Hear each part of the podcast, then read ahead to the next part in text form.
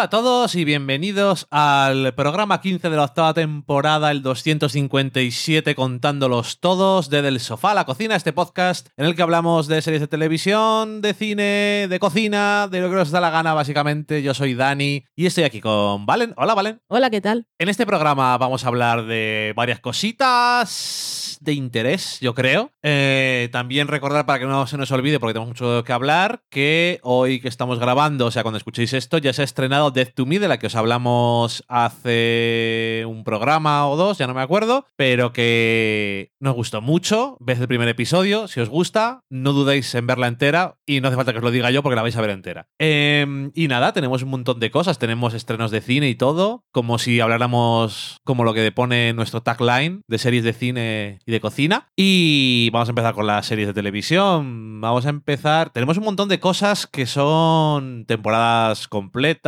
tenemos pilotos nuevos, es que tenemos de todo, tenemos de todo. Vamos a empezar por las cosas que no son regresos o cosas de las que ya hemos hablado otras veces, así que vamos a empezar por cosas nuevas de las que no hemos visto las temporadas completas, porque hay alguna que sí hemos visto la temporada completa, un par. Empezamos por Fossi Perdon, que es una serie que ha hecho FX en Estados Unidos, que aquí en España emite entre comillas HBO, Porque entre comillas. porque emitir cuando es streaming me suena como que es viejo. Se puede ver. Está disponible. Y es una serie que, que nos cuenta la vida de Bob Fosse y su... Iba a decir su mujer, pero realmente su compañera creativa. El, y coreógrafo Bob Fosse y la bailarina Gwen Verdon. Que además, que además era su mujer y también... Es que la relación entre estos dos personajes de la vida real, pues es complicada y podríamos decir que realmente lo que más les unía, llegado a cierto punto, era su afinidad artística. Está protagonizada por actores de un cierto calibre, ¿no, Valen? tenemos principalmente a sus protagonistas, que son Sam Rockwell y Michelle Williams, que son gente de los Oscars y además con mucho talento. Y Michelle Williams está espectacular. El otro día, no sé en dónde, vimos a la Gwen Verdon de la vida real. Sí. Fue en el vídeo que puso... En un vídeo que puso la actriz directora Debbie de Grey's. Anatomy, Debbie Sí. Allen, que había bailado con ella. Sí, es impresionante el acento, se habla igual que ella, pero cuando ves la cara parece que se ha hecho algo, que es, no sé, que lleva algo prostético, o sea, la boca es diferente, no sé. Lo que hace Michelle Williams en esta serie es espectacular. Quiero todos los premios para ella. También aparece por ahí Aya Cash de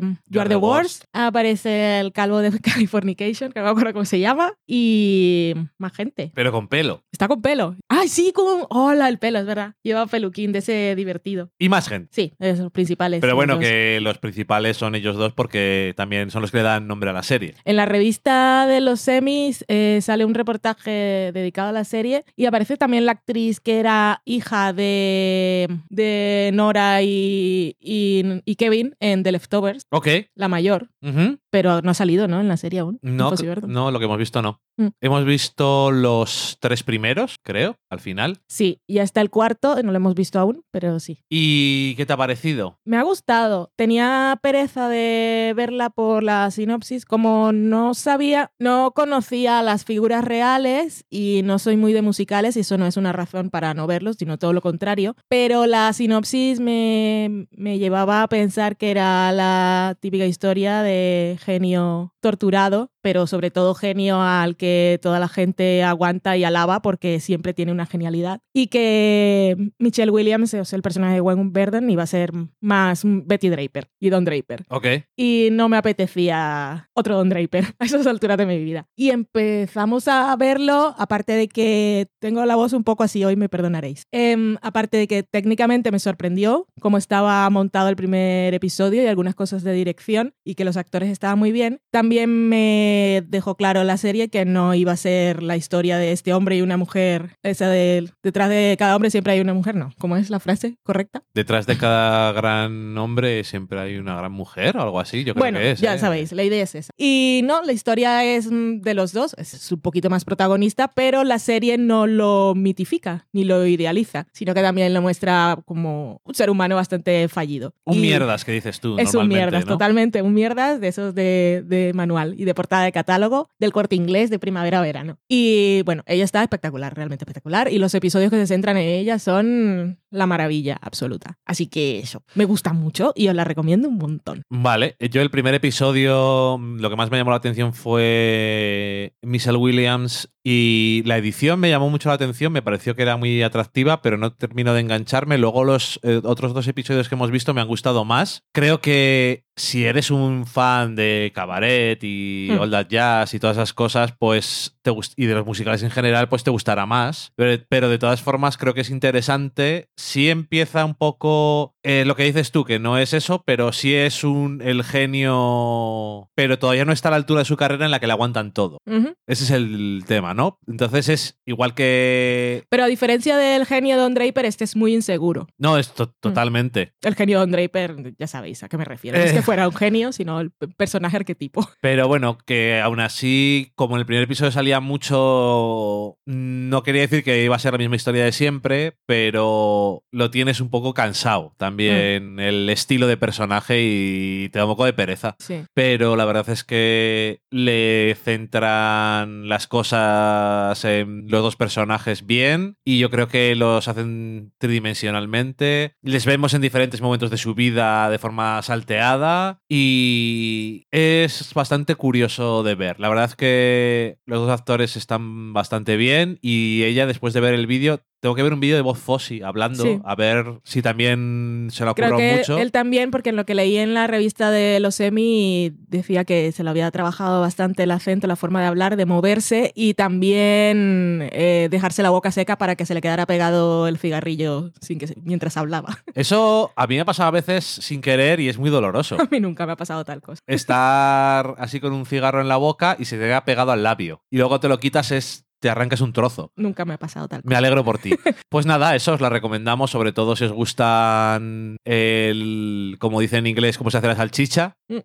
O sea, lo, el backstage, el Tras proceso, detrás de las bambalinas. El tercer episodio es fabuloso, está centrado en ella y también te va contando, te va contando bueno, es, es el estilo de la serie, ir saltando en el tiempo y que se vaya resignificando todo. Está muy, muy bien. Creo a la gente que le gustó Feud desde el del estilo de serie, pero esta visualmente está más trabajada y sobre todo porque hacen musicales y cuando están en la parte de ensayos y tal, también hay un mayor esfuerzo. Si oís a alguien es nuestro gato, que es muy bello. Más cosas nuevas que hemos visto. Gentleman Jack. Gentleman Jack, Gentleman Jack, como sea la canción que se me ha olvidado.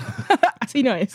Eh, es una serie que también se puede ver aquí en HBO porque es de HBO y de la BBC. Este es el mes de HBO. Si queréis hacer el mes de prueba gratuito, este es, porque está todo ahí. Porque tienen HBO eh, originales y FX. O sea ahí tenéis todo lo que hacemos en las sombras, estas dos que os hemos dicho. Está muy bien. Sí, eh, y Gentleman Jack es una serie que ha creado Sally Wainwright. Wainwright. Wainwright, que es la creadora de las this Tango to Fa- Halifax y Happy Valley, que también transcurría en la misma zona, igual que Gentleman Jack. Ella es de allí y decía en una entrevista que, como todo el mundo, pues yo me quiero ir de este pueblo de mierda y, y luego de repente empezó a descubrir cosas de interés y parece que le gusta contar todo lo que ha pasado por allí y no puedo decirle que no pasan cosas interesantes. No. Tampoco le puedo llevar la contraria, ¿no? Dice que, eh, porque estás, lo escuchaste en The Business, ¿no? Sí, lo escuché en The ponemos Business. por ahí el enlace. Eh, contaba que ella iba a la casa museo de Ann Lister cuando era pequeña, pero que no conocía la historia. Eh, Ann Lister, que es la protagonista y a la que apodaban Gentleman Jack,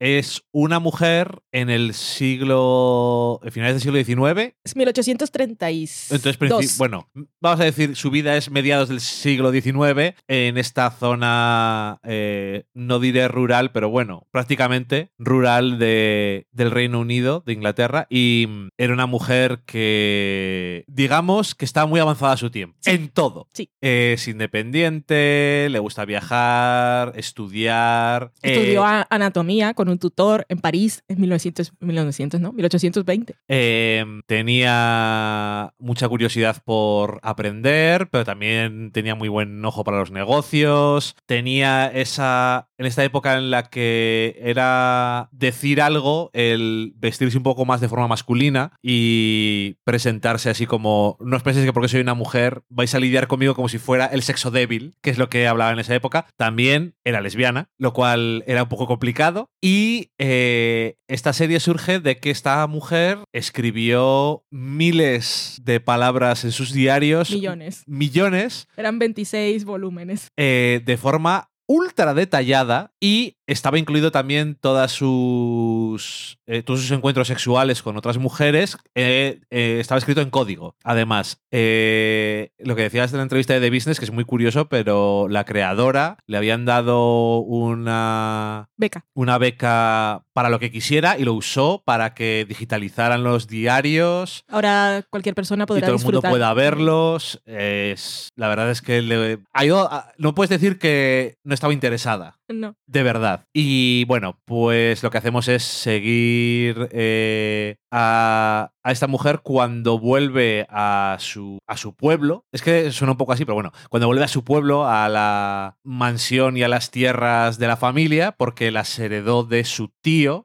y ahí está viviendo sus padres y su hermana y vuelve de sus múltiples viajes y todo el mundo dice, bueno, ha venido y ya si eso ya se irá. Pero Porque siempre se va. porque siempre se va y encuentra algo en lo que fijarse nuevo, que son varias cosas. Una chica a la que ya conocía de antes, pero cuando era más joven, y los negocios de la familia, porque cosas del carbón, cuando era importante, no como dice Donald Trump, que es ahora también.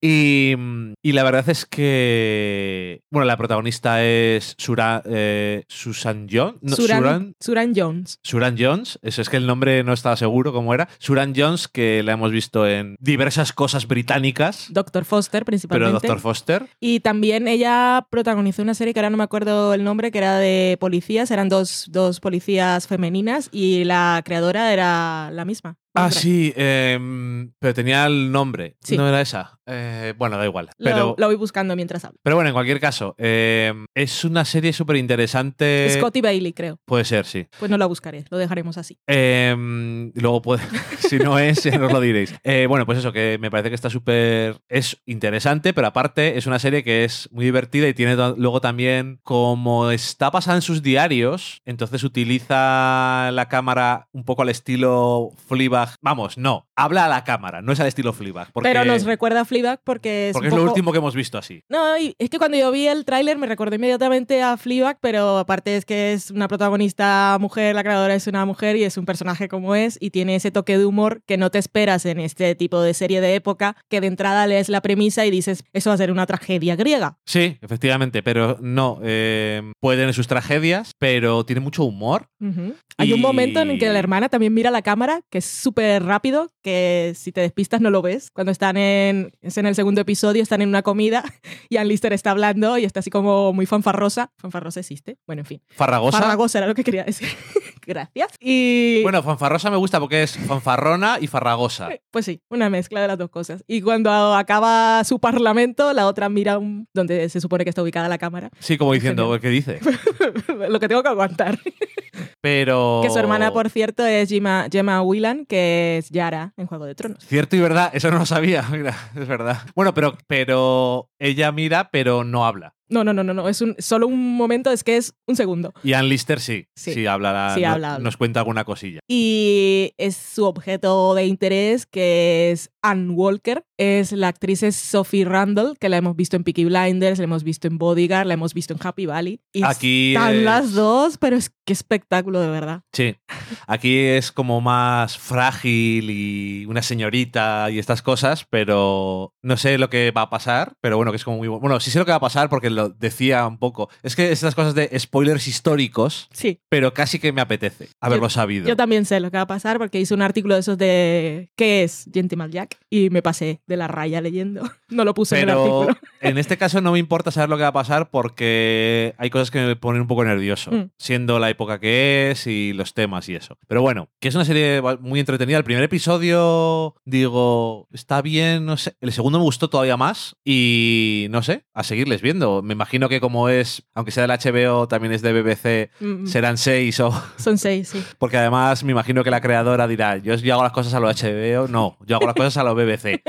Y luego ya, si acaso, veremos si hacemos más. No sé hasta dónde van a llegar ni nada, pero no tiene pinta de que vayan a terminar toda la historia este año porque la cosa del carbón es muy complicada. O sea que ahí está. Si no la habéis visto, la recomendamos. Mucho, mucho. Eh, había leído una entrevista que Sally, la creadora, decía que ella tenía esta, tenía la intención y las ganas de hacer esta serie desde principios de, de siglo, principios del 2000. Y la cosa no cuajó, pero que decía que le había venido perfecto no solo porque había tenido tiempo de mm, empaparse de todos los diarios de Ann Lister, sino porque que podía haber contado con Suran Jones, que en el 2000 pues tenía 20 años menos y no le encajaba en el personaje. Y la verdad es que no se me ocurre una actriz mejor que cómo camina, cómo se mueve, cómo habla. Es fantástica. Y, y Sally también, digo Sally porque es más fácil que su apellido. Y también porque me gustaría ser su amiga. Eh, dirige los, varios episodios, entre ellos los dos primeros. Y cuando es, la dirección está muy bien en general. Pero cuando están las escenas con Ann Lister y Ann Walker, eh, tiene unos momentos de primeros planos luminosos, que la cámara se mueve un poquitín y es todo tan sensual y maravilloso que dices, uy, sí, por favor, comparto todo esto, chipeo al máximo. Y es fantástico que no tenemos por qué saberlo todo en la vida, pero creo que el personaje de Ann Lister, para lo importante que es y lo que representó en su momento, eh, yo creo que era bastante desconocido. Para el público general, desde luego, yo no tenía ni idea de que existía. Pero era desconocido también incluso para los que vivían allí. Hmm. Entonces, era una cosa que mantenían oculta, lo, sobre todo lo de que era lesbiana. Entonces, Sí, es que había leído que John Lister, uno de los descendientes, había descifrado el código a principios del siglo XX y cuando llegó, bueno, la parte que estaba en código era la parte de sus aventuras amorosas y dijo, ¡uh, socorro! Y lo escondió detrás de, de lo- las paredes de la casa, que creo que hasta los años 80 o 90 fue cuando se los encontraron por casualidad. En fin, muy bien conocer la historia de Ann Lister y está muy bien la serie. Os la recomendamos mucho, mucho. correcto. Tenemos eh, otra serie que hemos visto un episodio, es State of the Union. Eh, no podemos hablar mucho de ella porque solamente hemos visto un episodio, no, porque hemos visto un episodio y los episodios duran 12 minutos. Es una serie de Sundance TV, que antes se llama Sundance Channel, por eso estaba ahí dudando, y trata sobre una pareja que está casada, pero que ha tenido un problema matrimonial y van a ir a terapia. Pero en vez de, como en otras series que hemos podido ver, la terapia, esto se trata de que quedan en un bar antes de ir a terapia para Que está al frente. ponerse un poco al día y a ver qué, esto cómo lo vamos a contar, eh, hay algo que me falte saber y tal. Hemos visto el primero, no se ha estrenado, pero lo han puesto en la página web de Sundance TV y está protagonizado por dos actores bastante famosos, ¿no? sobre todo ella. Está Rosamund Pike, que bueno, Rosamund es la de es, es famosa, pero también... Y él se llama pero Chris, O'Dowd que lo hemos famoso. visto en The IT Crowd, lo hemos visto en Girls, y yo no me acuerdo dónde más. Y en- ha salido más cosas. Pero que la cara la conocéis. Y Y el director es Stephen Frears y, Y el el, guionista, guionista es Nick Hornby, Hornby, no sé cómo se pronuncia. Hornby. que Hornby, es. que ellos juntos hicieron Alta Fidelidad y Hornby, por ejemplo, eh, más recientemente el guion de Brooklyn, que recordaréis la peli, y Stephen Frears, pues ya sabéis quién. Y si no, lo buscáis. Bueno, eh, ¿qué te ha parecido a ti el primer episodio? Es muy pronto para decir nada, porque claro, son, son como ver 10 minutos de cualquier otra cosa, pero me intriga, me llama la atención y me anima, me da curiosidad por seguir viendo, porque la dinámica de los dos actores está muy bien. Al final es, están en un café y es plano contra plano y están hablando hasta un momento en el que salen. Recuerda un poco, precisamente por eso, o igual porque van a ir luego a terapia, a In Treatment. Y... Es un poco más humorístico, porque In Treatment era Sí, un era poco más- dramático. pero es más o menos la idea, es dos Sí. personas hablando. Y creo que nos irán revelando más cosas, por, por aquí nos van soltando, porque claro, ellos ya se conocen y ya saben por qué están ahí, entonces no tienen por qué explicarnos toda su vida desde Bueno, el principio. Pero está bien que no lo hagan porque sería uno de No. esos momentos de exposición que Claro. sería. Ah, se está explicando a la gente. Claro, en- entonces ahí estará la gracia de la cuestión, cómo arman el guion para irnos dando información y cómo esa información que nos van soltando muy sutilmente eh, los afecta a ellos.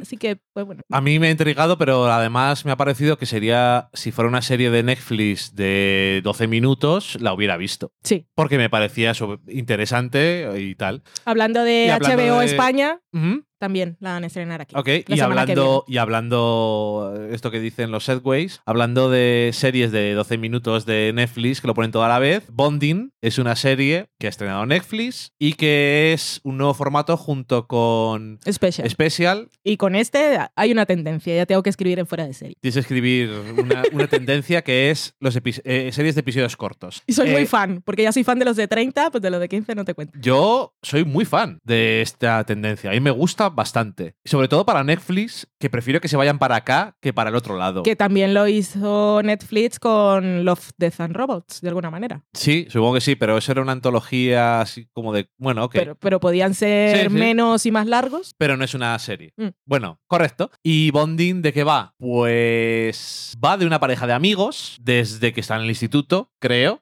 Y mm, ella va a la.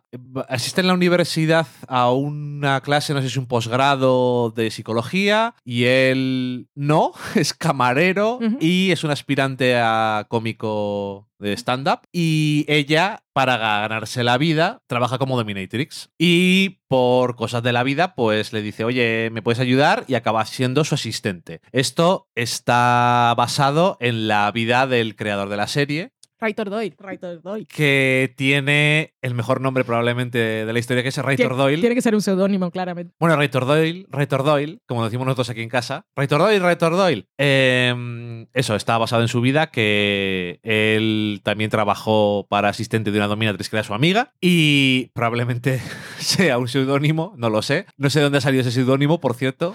Sea un seudónimo o un nombre de verdad, me sigue pareciendo igual de fascinante. Eh, y esos son episodios entre 10 y 15 minutos que... Y son solo siete, ¿no? ¿Son siete? Creo que sí. Ok, bueno, los que sean. Lo confirmo ahora mismo. Es muy poco. Y, y nada, tengo que decir que cuando... Son siete. Y cuando empezó la serie digo, ok, ¿sabes lo que pasa? Que otra cosa buena que tiene este formato. Ves el primer episodio y tampoco dices, me encanta, pero total, has perdido 10 minutos.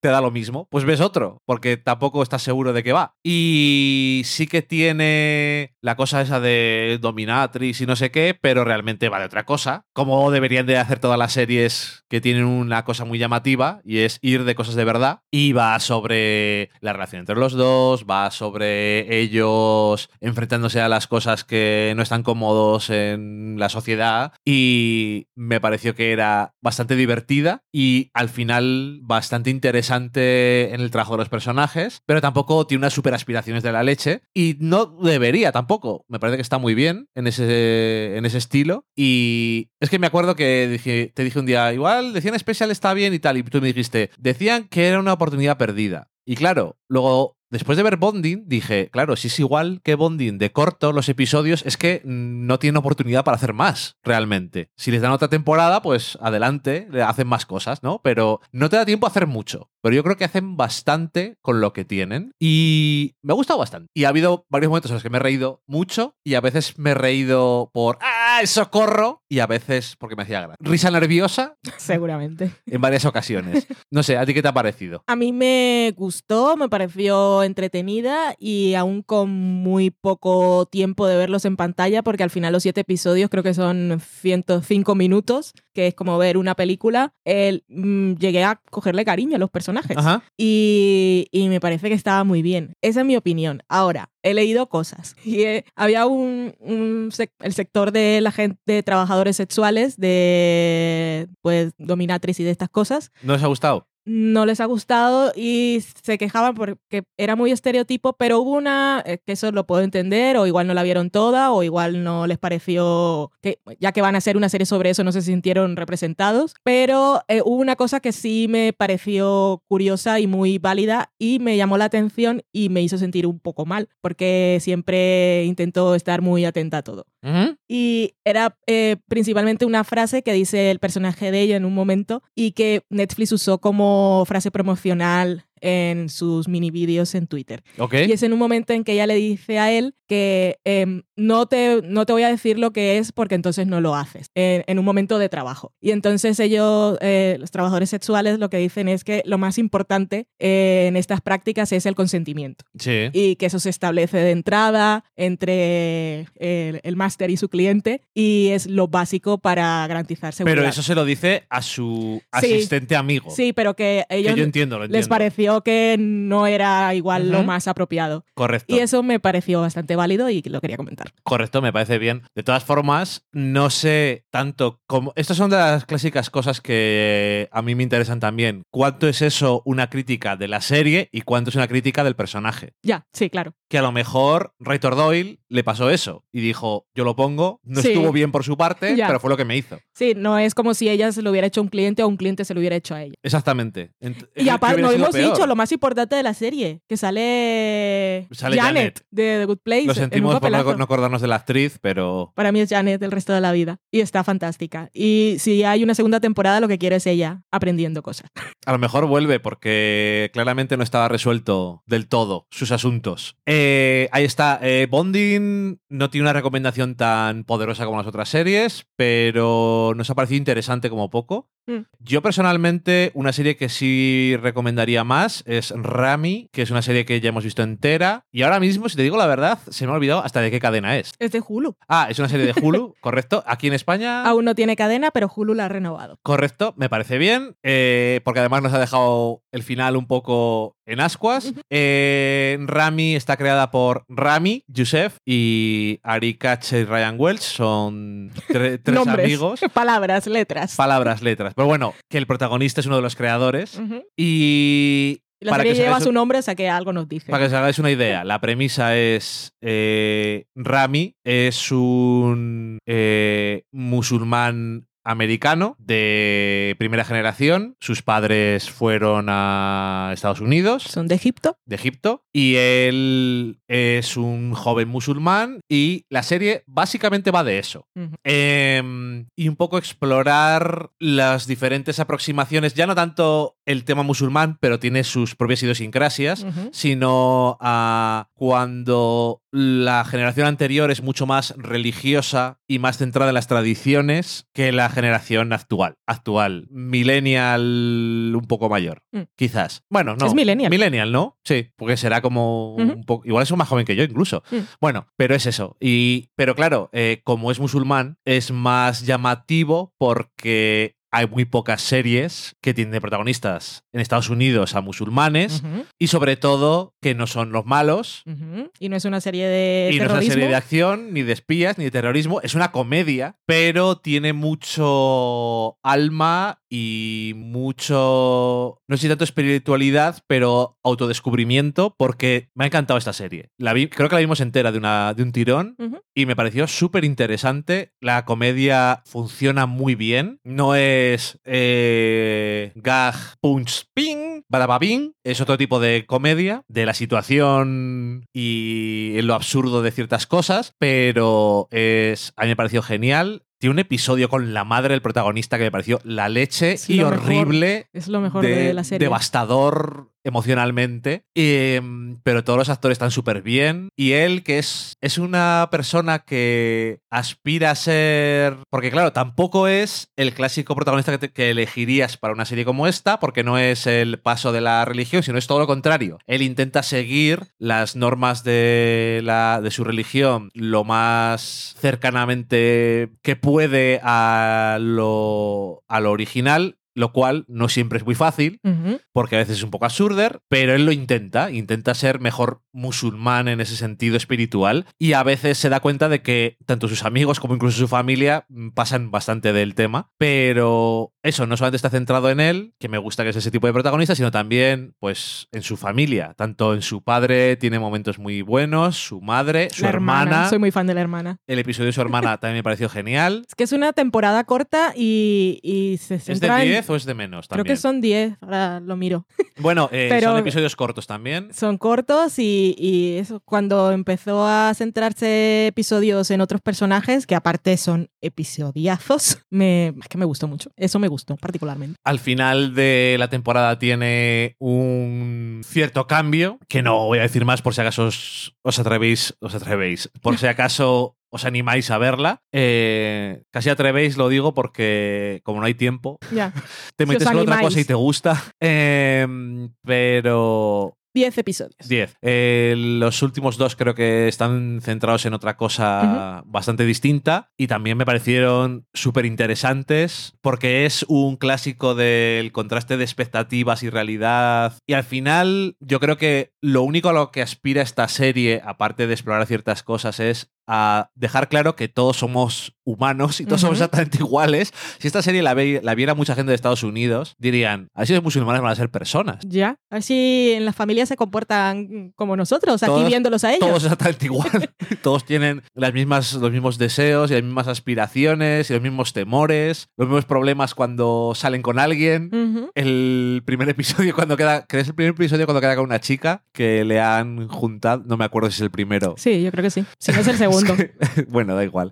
Es que no lo puedo comentar, para que si lo veis os, os haga gracia. Me ha encantado. Esta serie me ha parecido que está genial. Sí, está muy bien. Fue una sorpresa porque cuando la vimos no sabíamos No prácticamente ni nada. puñetera idea, efectivamente. Así que todo porque estaba en Hulu y porque era nueva y porque había visto algún tuit de Estados Unidos que la ponían bien sin saber muy bien a dónde entraba y la verdad es que compensa mucho. Yo no sé, claro, fue bien dentro de lo que en crítica fue bien, es Hulu, es pequeñita y como no hay nadie famoso, no sé si la va a traer a alguien. Ya. Estaría guay. Ya me imagino. Bueno, decir que ha vuelto a los 100. Cuando veamos algún episodio más, hablaremos de ella.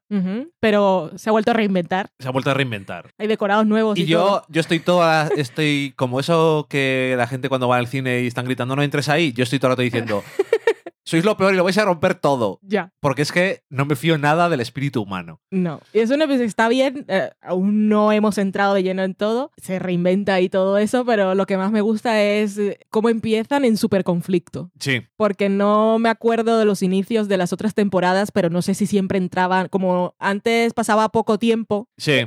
y ahora ha pasado más tiempo, pero en realidad no, es que están todos fatal. Bueno, eso para no decir spoilers. Ujú. Quien lo haya visto ya sabrá qué quiere decir, ha pasado más tiempo, pero en realidad no. Eh, vale, dicho eso, vamos a hablar de Juego de Tronos. En principio lo hacemos con spoilers. Mm, tampoco vamos a liarnos mucho, ¿eh? No vamos a liarnos nada y va con spoilers, pero ahora tenemos la nueva funcionalidad que, que funciona, la funcionalidad funciona en algunas aplicaciones, que es la de saltar capítulos sin necesidad de ir más 15 segundos, más 30 segundos, ni buscando el tiempo, sino que vais directamente a lo siguiente. Así que sé que está en Podcast Addict, está en, no me acuerdo, en muchas varias. En podcast de, En podcast de de, Apple. En podcast de iTunes, muy bien. Pero está en varias. Ok, me imagino que en iTunes también estará. En iTunes no está. Adelante con ello, Apple. a tomar por Porque culo. yo lo probé y no funciona. No, porque, perdone, perdone, señor. eh, no, es que los podcasts antes se escuchan en el móvil. Pero es que ni siquiera puedes adelantar 15 segundos. Ya, pero es que iTunes, ¿quién entiende iTunes? es la peor aplicación de Apple desde toda la historia y todo el mundo lo sabe. Sí. No ha pasado nada, eh, todos lo sabemos. ¿Quieres hacer una copia de seguridad en tu...? ¡No! en fin, eh, Juego de Tronos. Hemos visto el episodio 2 y el episodio 3 de la octava temporada. El episodio 2 fue una continuación del estilo del primer episodio, en el sentido de que es. Bueno, el primer episodio era un reencuentro de personajes y tal, y este segundo episodio es una. Más reencuentros. Más reencuentros, pero también conversaciones. Y yo estaba viendo, además, los dos primeros episodios de esta temporada les he visto pensando, oh, la gente lo va a odiar. estaba todo el rato pensándolo. Y así fue. Vale, a mí me ha encantado. Me parece, ya sé que esto no es valentía, pero me parece valiente haber hecho dos episodios. Digo que no es valentía porque vamos a poner las cosas en perspectiva, pero haber hecho los dos primeros episodios de tu última temporada cuando son solo siete, Seis. Son seis. Todavía mejor. Cuando son solo seis episodios, los dos primeros dedicarlos a vamos a reencontrar personajes, vamos a hablar, no va a morir nadie nunca, no va a haber batallas, nadie va a estar en peligro. ¿Hoy qué va a pasar? Solamente gente hablando. ¿Qué hacemos? Además, el segundo episodio eh, podría decirse y se ha dicho que podría ser embotellado, porque es una sola localización. O sea, no, van, no van a... Bueno, el primero en algún momento vimos King's Landing, es verdad. Pero en el segundo no. Si puedes llamar embotellado un episodio que ocurre en todo un reino, como el que dice, bueno, pero vale. Invernalia. Me vale. Eh, a, mí me gust- a mí me han gustado mucho estos, estos dos episodios porque me parece que son necesarios. Es que la gente parece que no se da cuenta de que las series son de personajes. Si un personaje no te importa, ¿qué cojones más te da que se muera? No. Entonces, cuando hay relaciones entre personajes. Bueno, ¿para qué te estoy explicando esto? A mí me han gustado mucho los, los episodios. El 2 me pareció que estaba muy bien. Por supuesto, todo el mundo dice lo que más nos gusta es cuando la convierten en caballero a la mujerona. La mujerona, abuela de dragones. Eh, porque es muy emocionante, porque ella se emociona. Y todos se emocionan. Todos se emocionan, Y pero también. porque son personajes, tienen relaciones entre ellos, la la la la la. La gente canta canciones, no sé, son cosas que haría la gente. Antes beber, yo qué sé. Arya subvierte el tropo del soldado que se va a la guerra, Eso es y dice, lo reclama para sí misma. Oye, que por si acaso, que tú has escrito un artículo y ya no. Me parece que después de tus artículos no hace falta hablar, pero que estuvo muy guay. Y El artículo venía porque mucha gente decía de niña a mujer. Se convirtió en una mujer. Y yo dije, es una adolescente. ¿No habéis visto series de adolescentes? Cuando, cuando tienen relaciones sexuales nadie ha dicho, "Mm, se ha convertido en mujer, mm, se ha convertido en hombre. No. bueno, que parece. da un poco de cosa decirlo, pero ver relaciones sexuales en Juego de Tronos. Sin tetas. No eso, que no son negativas en ningún aspecto, es refrescante y da un poco de pena decirlo así, Mm. porque no, lo, no las ha habido. Bueno, lo han hecho en la última temporada. Así que bueno, que está, está bien. Eh, realmente es que yo tampoco quiero destacar mucho más del segundo episodio. Me parece que está muy, muy chulo y me gustó. Sí, ha dicho lo principal. Tercer episodio. Es la, lo que todo el mundo estaba esperando. ¡Ay, va, dame batallas! Pues de este se quejan, aparte de la oscuridad, de que no hubo suficientes muertos. Tiene que haber muerto más gente, ¿no? Sí. Bueno, eso es. Em, lo de la oscuridad, comento. Eh, obviamente, la abuela de dragones tiene que verlo con luz porque la tiene que grabar. Y claro, la mujer no veía ni jurar. Estaba dislumbrada. Totalmente. Por el, las espadas de vinilo. Pero Bilinio. bueno, depende de- del momento. Pero dijo tres veces Bilini. bueno, Bilini está bien. En cualquier caso, nosotros lo vimos, como vemos Irritación. cuando vemos las series, cuando veíamos Mad Men, cuando veíamos Breaking Bad, cuando vemos cualquier serie que es un drama que nos interesa cinematográficamente, bajamos las persianas y vemos la tele. Mm. Eh, nuestra tele tiene fundida la luz trasera, así que le subimos un poco la luz por eso. Pero realmente yo no tuve ningún problema con la luz. Si vas a verlo en el móvil en la playa, pues con todos mis respetos te jodes. O sea, es que así no se pueden ver las cosas. Ellos lo han grabado, que me pareció muy interesante el artículo. El artículo. Bueno, es que casi se puede llamar artículo. Cuando alguien hace un hilo en Twitter, ahora son artículos. Sí. De un Turrent, cinematógrafo, director de fotografía. perdón, que eso no es una palabra que exista. Es Paul. Turrent. Paul Turrent, que es director de fotografía, perdóname por lo de cinematógrafo. Eh, y decía, y decía sobre todo, no se metía con ellos, simplemente decía, igual a veces tenemos que pensar cómo va a ver las cosas la gente, pero no por lo de, tanto por lo de que lo vean en el móvil, sino porque va a ser una plataforma de streaming Compresión. y la compresión. Y esos negros que son tres negros distintos, que Ujú. parecen arcoíris de negros. ¿Y qué le vas a hacer, no? Pues es lo que hay. Y, y tienes razón, supongo. Esto, cuando saquen el Blu-ray y si tienes una tele buena, se va a ver que te cagas. Y tienes HDR y 4K. Metes un Blu-ray y vas a decir, pues esto es la hostia. Y se ve todo. Es lo que hay, ¿no? Pero bueno, que eso, a mí les lo quería dejar de lado porque ha llamado mucho la atención a todo el mundo. Sí, Como dice la abuela de dragones, por el ruido los conocemos. Exactamente. Además, no te hace falta ver nada. Eh, tenía al director de las batallas, que le llamo yo. Y, Sapochnik. y yo creo que, pues como siempre, lo hace bien, porque creo que tiene buena mano para... En Juego de Tronos las batallas, lo bueno que tienen... Sobre todo las dos mí- últimas. Sobre todo las dos últimas, pero la batalla de los bastardos... Mm. No, la de los bastardos sí, esta digo. Ah, vale, porque no son las dos últimas. Si vas a decir lo que creo que vas a decir, que igual no. Continúa, di, di lo que vas a Eh, decir. para mí, sobre todo, lo que hace muy bien es meternos en el campo de batalla, la intensidad, El caos. el caos, porque es que en batallas estilo medievales, vale que hay estrategia. Más o menos. Como decía alguien en Twitter el otro día, se me olvidó que decía, mira, la estrategia es estúpida, el no sé qué es una, una estupidez, son todos tontos, pero ¿cómo ha molado? y en ese sentido yo creo que sabe sacar mucho jugo de... Bueno, y en este caso no tenía que sacar jugo de pocas cosas, porque tenían, me dijiste tú, 55 días de rodaje. Noches. Bueno, 55 noches de rodaje y mucho dinero. Y yo creo que ha merecido la pena. Es un episodio más largo, pero realmente eh, mantiene la tensión y te quedas un poco picuet en muchos momentos de cómo van a salir de esta. Sí. Creo que lo explicaban bien y normalmente después de Juego de Tronos en HBO ponen un comentario de los dos creadores. Siempre es de ellos dos, de Beijo- Benioff y Weiss. Están en YouTube también. Vale. Y mm, normalmente me parecen un poco redundantes, pero en este caso me pareció que decían cosas que eran interesantes en cuanto al sentido del guion, porque es un episodio muy largo, es una batalla, y decían, mira, si esto rato igual te vas a aburrir. Da igual Claro. veo bien que esté hecha la batalla. Y entonces intentaron meter diferentes estilos de acción dentro de lo que era el episodio. Y tenías tus dragones, tenías. Mira, el plano de cuando van los dos Raki con las hoces en llamas y se van apagando al fondo me pareció.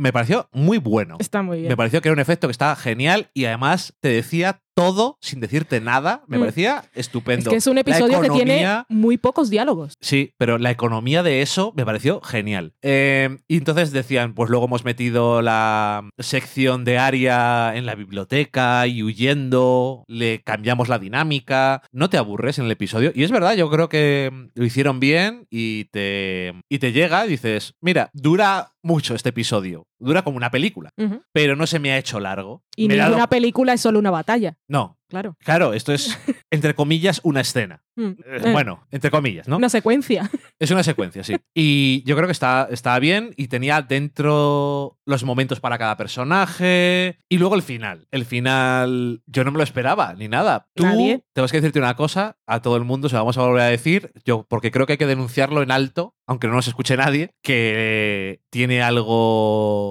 que ver con esto, pero los titulares de Estados Unidos no lo, o sea, no lo puedo entender.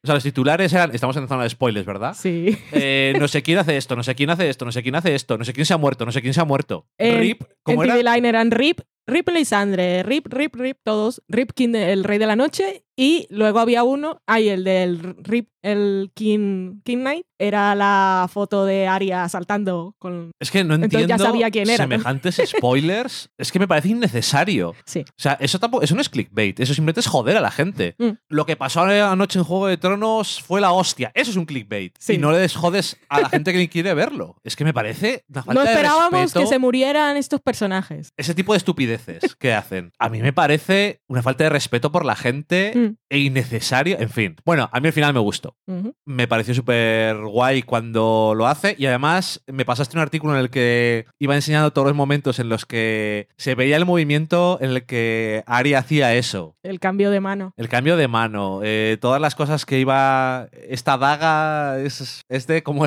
como dice la abuela, Bilinio. esta, esta daga es de bilinio. Eh, todas estas cosas que son detallitos que además Juego de Tronos, este episodio no tenía previously, Mm, lo cual me parece genial. Sí, porque te voy a decir, Porque ¿dónde te- dejamos a Melisandre? Va a venir.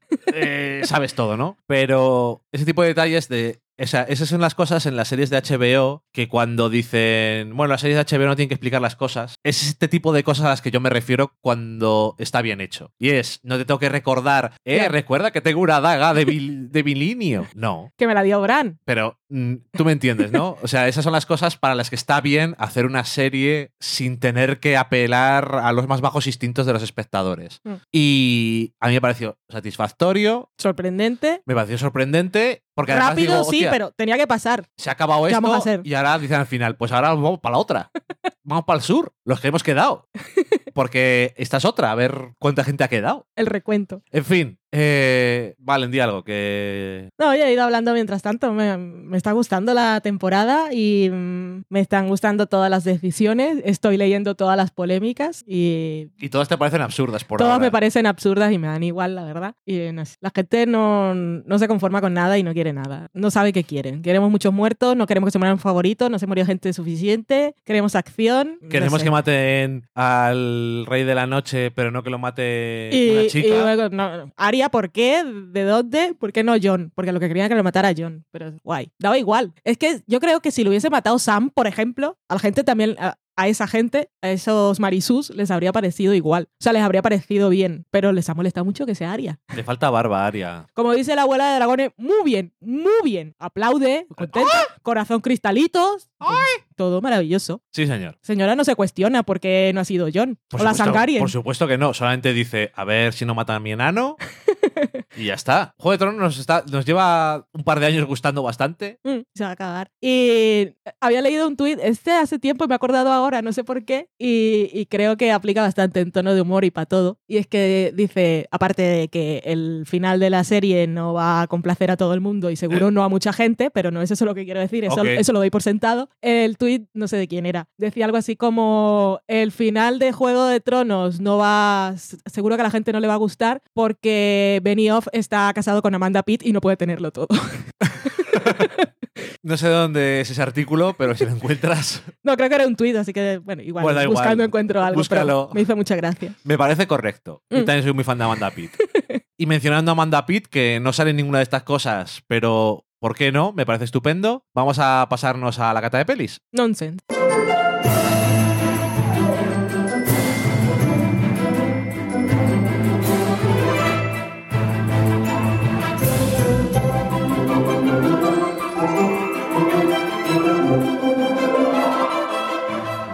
Vale, en el otro día fuimos al cine. ¿Cuándo? El domingo pasado, pero también habíamos ido el jueves anterior a ver la misma película. Fuimos dos veces. Es la no, primera vez que he visto una película dos veces en el cine. no lo habíamos hecho nunca. Y mucho menos la semana de estreno o cuatro días de diferencia. Tampoco habíamos ido a ver una película el día del estreno. No, Porque siempre teníamos que ir los fines de semana o el lunes siguiente. yo ya yo dije, yo me voy de la tienda. Eso dijiste, pediste permiso porque la Adiós. película era a las ocho y media y a esa hora sales tú de trabajar. Adiós. ¿De qué estamos hablando? Me voy a ver Y me dijo mi jefe, es que eres un friki. Y le dije, correcto. ¿Por qué me has contratado? Eso es, ¿para qué me has contratado, hombre? Em, yo estaba dispuesto a cerrar la tienda y poner cerrado por Endgame. Lo habrían Me entendido. Una tienda de cómics, es que no entiendo. Em, bueno, pues nada, que fuimos a ver Endgame, la hemos visto dos veces. Yo creo que Mucha gente la ha visto dos veces. Bueno, Yo estaba no me extrañaría. Y porque- gente que, que conozco de Twitter. ha ganado más dinero el, el fin de semana que ninguna película en la historia ha ganado en un fin de semana y ha ganado más dinero en un fin de semana que la mayoría de las películas Mm. en meses. No sé cuánto dinero van a ganar. Y eso va a ser como lo que es Juego de Tronos ahora, que es- ninguna otra serie va a ser lo que es Juego de Tronos No. ahora y ninguna película va a ser... Ni de Marvel Esto. ni ninguna. O sea, esto no va a pasar nunca más, que lo sepáis. Ya pasado, está pasando todo el mismo mes. Está pasando todo ahora.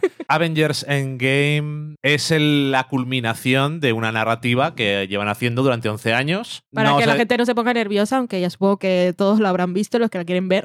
sin Estás hablando sin spoilers. Sin spoilers porque me parece mal. Mm. Eh, el otro día vino alguien a la tienda y dije, yo no he podido ir, no voy a poder ir hasta dentro de 15 días. Ya. Y digo, bueno, me parece que puedes o no puedes ir. O sea, puedes tener Cierto, suerte cierto. o no. Eh, es una... Igual tienes turno de noche Claro, es que... o oye, tienes a los niños enfermos. Lo que sea, es que me da igual. Eh, tienes eso, eh, la culminación de 11 años de narrativa. Esto, para empezar, esto nunca se ha hecho en el cine. Ya, te gusten o no te gusten. Hmm. Creo que es muy interesante y de destacar el haber mantenido una narrativa más o menos durante más de una década y haberla culminado con una película de casi tres horas y salir y decir, pues ya he terminado Ya. y te quedas tan a gusto. Y han cortado cosas, obviamente, Mm. pero la película no se me ha hecho larga.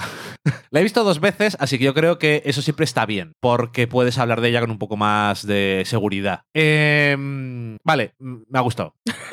ok. ¿Te ha gustado, Valen? Me ha gustado. Nos ha gustado mucho la peli. Mm. Eh, a mí me parece que igual que casi todas las películas en las que juntaban a gente que ya ha pasado en varias, en Vengadores, eh, Vengadores era de Ultron, Civil War y Infinity War, son películas que ya cuando salían decías, esto parece imposible, juntar a tantos actores y personajes y hacer una cosa que parece una película. Parecía casi imposible en la primera y eran pocos y luego han ido sumando gente hasta llegar a esta cosa que es una locura. Infinity War, que había gente que no terminaba de convencerle, yo creo que es una película con esta, con Endgame. Mm. Es una película de casi seis horas, pero es una película, como el que dice. Y son dos películas muy diferentes.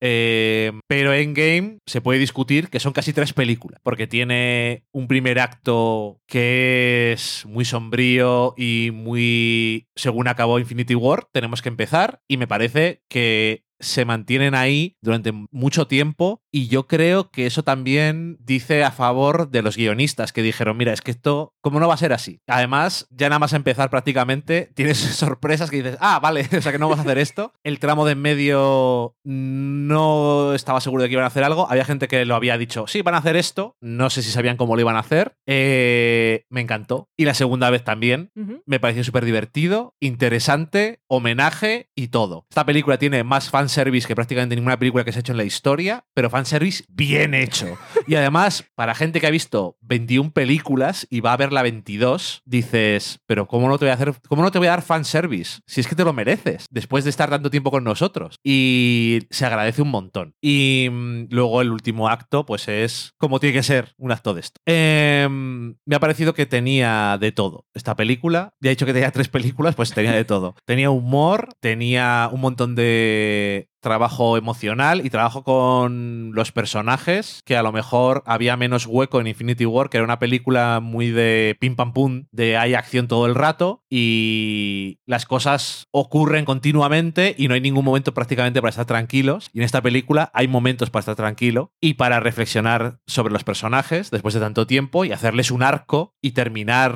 toda esta historia tan grande que llevan durante tanto tiempo y dejar abiertas las cosas para hacer más películas porque como si Disney va a dejar de hacer películas de Marvel ahora. Ya. Después de ganar, ya hablaremos dentro de tres meses, pero más de 2.000 millones casi seguro. Y francamente, eh, estoy sorprendido porque ya tenía bastante confianza en toda esta cosa de Marvel que llevan haciendo durante mucho tiempo, porque realmente de 22 películas horribles, mm, horribles, horribles, no sé si hay alguna. Malas hay alguna, pero no muchas. Y me pareció una película muy satisfactoria. Tiene tantos momentos que dices, ¡ay, ay, ay! De esos de gritar en el cine. ¡Viva lo que está pasando ahora mismo! ¡Viva esto también! Esto también. Ay, me pareció muy guay. ¿Te ha gustado la peli, Vale? Me ha gustado. Creo que has resumido muy bien todo. Mm, satisfactoria es la palabra clave y también habías dicho lo de mm, fanservice y a mí me parece sobre todo una carta de, de amor, de cariño a los fans. O sea, os, os respetamos,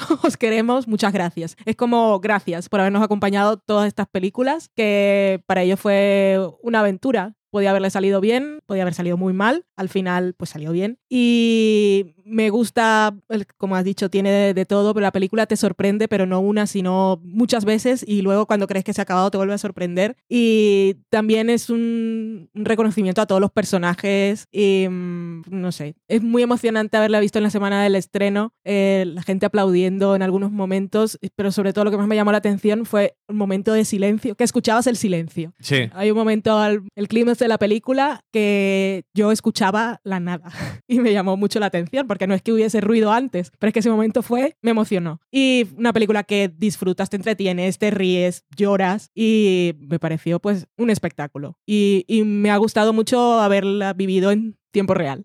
Es un espectáculo. Es, es- cuanto menos es eso. Y lo que dices tú es una carta de amor a los fans, pero también a los personajes. Mm. Y además es que ya están haciendo camisetas y hay memes con varias cosas de las que dicen en la película. Seguro que lo ha visto la gente por ahí, pero he visto en muchos sitios I love you 3000.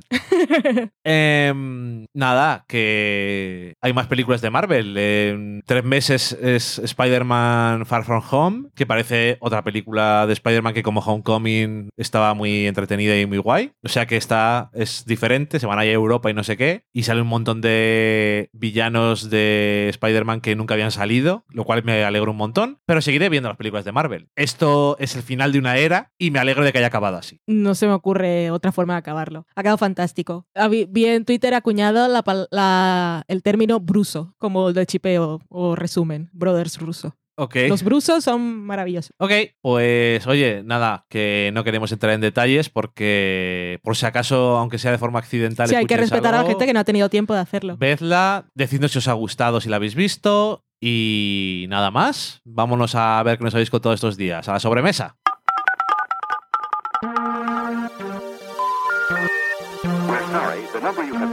Not in service at this time.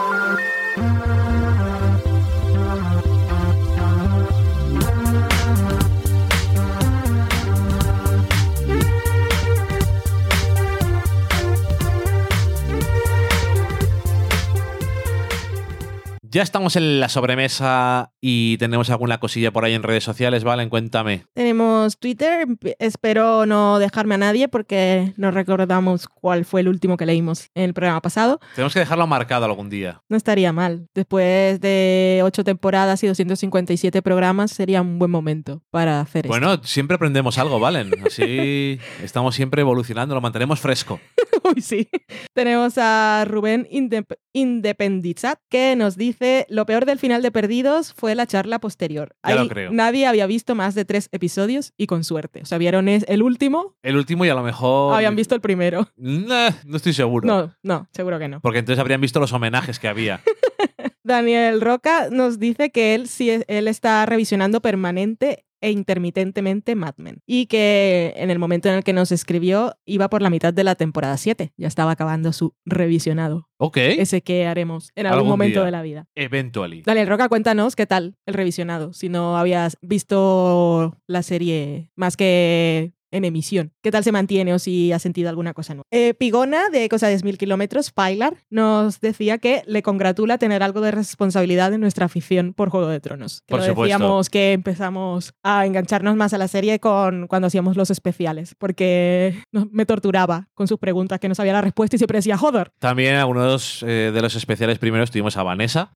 Daniel Roca nos dice que funciona lo del salto por capítulos, que lo habíamos probado en el programa anterior y lo habíamos contado por ahí por Twitter. Así que muchas gracias. Eh, Jesse Sair también y nos, nos confirma que funciona en Podcast Addict y le parece una idea genial, así que seguiremos usándolo. Tenemos a Lady Paloma que ha aparecido por aquí haciendo un maratón. Estaba diciendo no playing, no playing, maratón, maratón, maratón. Muchísimas gracias. Muchas gracias. No sé cómo puedes escucharnos durante tanto tiempo seguido. Un besito. Un beso. Eh, Lady Van Esa eh, nos recomendaba en un listado de esos de alguien que pregunta por podcast que escuchar, así que muchas gracias. Maitechu mm, tiene varios comentarios. Nos dice que se guarda el suyo sobre Fleabag hasta que nosotros lo comentemos, que ya será en el próximo programa. Que ya se habrá estrenado, ¿no? Sí, se estrena el 17 de mayo, Ok, pero nos adelanta que la dejó enamorada, corazones. ok. De, de Twilight Zone nos dice que a ella le gustó el cuarto, que es el del viajero, Ok, de Traveler. ok. traducción. Y dice, ojo, puede ser que al verlo sugestionada de la vida con que lo dirigiera Ana Lili Amirpur, me gustara más. Pero no sé, fue el único que no supe que fue en el único que no supe que querían contarme desde el principio. O sea que se llevó una sorpresa y eso le gustó. También nos dice, de Sabrina no puedo hablar porque después de leer a Valen en fuera de series ya ni intenté ver la parte 2, pero con The Twilight Zone sí comparto el hecho de que los capítulos son se hacen largos. Yo cuando la gente no ve cosas porque yo lo digo me siento me siento un poco responsable. Ajá. Si las ven porque yo lo digo me mola, pero lo otro me siento un poco así. Qué Bueno. responsabilidad. Es lo que hay. Hemos visto el sexto episodio y el quinto episodio desde que hablamos Solo el quinto. de Twilight Zone. ¿Cuál fue el Quinto y quinto? sexto. ¿Cuál? El del niño presidente. Ah, sí, cierto. El niño y los de la misión a Marte. El quinto es. Por favor, sujétame esta pala que te voy a dar con el- ella en la cara. Y El sexto no estaba mal, pero creo que es un poco largo también. Hmm. Y el- la revelación del final creo que no está hecha del todo bien. Pero bueno, parecía casi un episodio de Twilight Zone. Sí, estaba bien. De Twilight Zone, eh, Maitechu también nos dice que, el comen- que muy bien el comentario social que hay detrás de los capítulos, pero que fueran más cortos no le vendría mal. Totalmente de acuerdo. Maitechu, que por cierto la podéis leer en No Submarines y también escucharla en su versión podcast del mismo. No submarines. No, sub- no submarines, madre mía, siempre lo digo mal. Y por último, Maitechu nos dice, pues ya podrían haber hecho youtuber a la abuela de dragones. Eh, esto, La han hecho, ¿no? Sí, esto es porque antes, antes solo estaba en Instagram, pero ahora también está en YouTube. Así que todos podéis disfrutarla y además ponerlo en la tele, como lo hicimos hoy, que se disfruta mucho más. Ah, pondremos el enlace, por supuesto. La abuela de dragones es lo mejor que le está pasando a Juego de Tronos. Ahí queda. Y había, había dicho en Twitter y quiero que se haga realidad. Que yo quiero que la abuela de dragones enganche otra serie. Yo no quiero dejarla de escuchar. Y me la he imaginado comentando el cuento de la criada de Handmaid's Tale y me ha parecido fantasía. Poniéndoles eh, apodos a todos y diciendo malo, maligno. Ay, sí, yo quiero. Yo quiero que la abuela de dragones está el malo comente el cuento de la maligno, él está criada. la maligna. Ay, sí, yo quiero, yo quiero. Ok. Fran Correas nos había mandado un directo también por Twitter en que nos mandaba un enlace de cocinillas.es que decía Juego de Tronos, las recetas de la serie que puedes hacer en casa. Ok.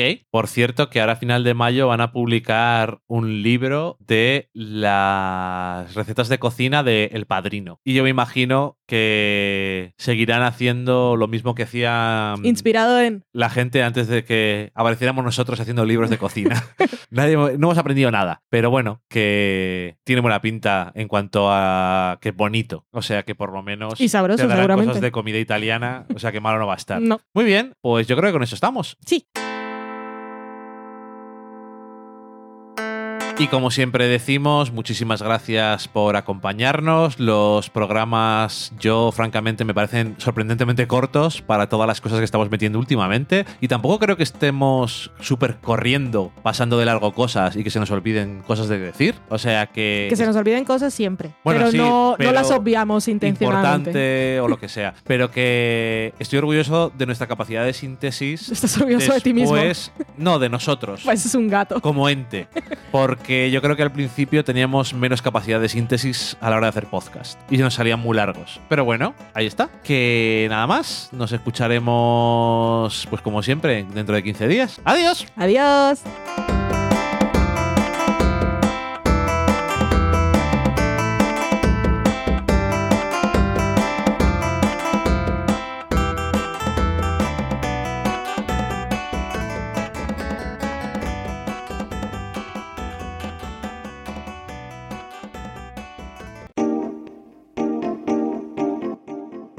Acabáis de saborear un programa del podcast Del sofá a la cocina. Para prepararlo hemos usado los siguientes ingredientes. Un Dani, una Valen y una licencia Creative Commons, reconocimiento no comercial compartir igual. Cuando tenemos los ingredientes, los picamos muy finos, los dejamos pochando en una sartén y cuando estén caramelizados, los mezclamos con la licencia Creative Commons, que, cuidado, no admite uso comercial de la obra original ni derivadas, que se tienen que distribuir con la misma licencia que la original, siempre citando a los creadores.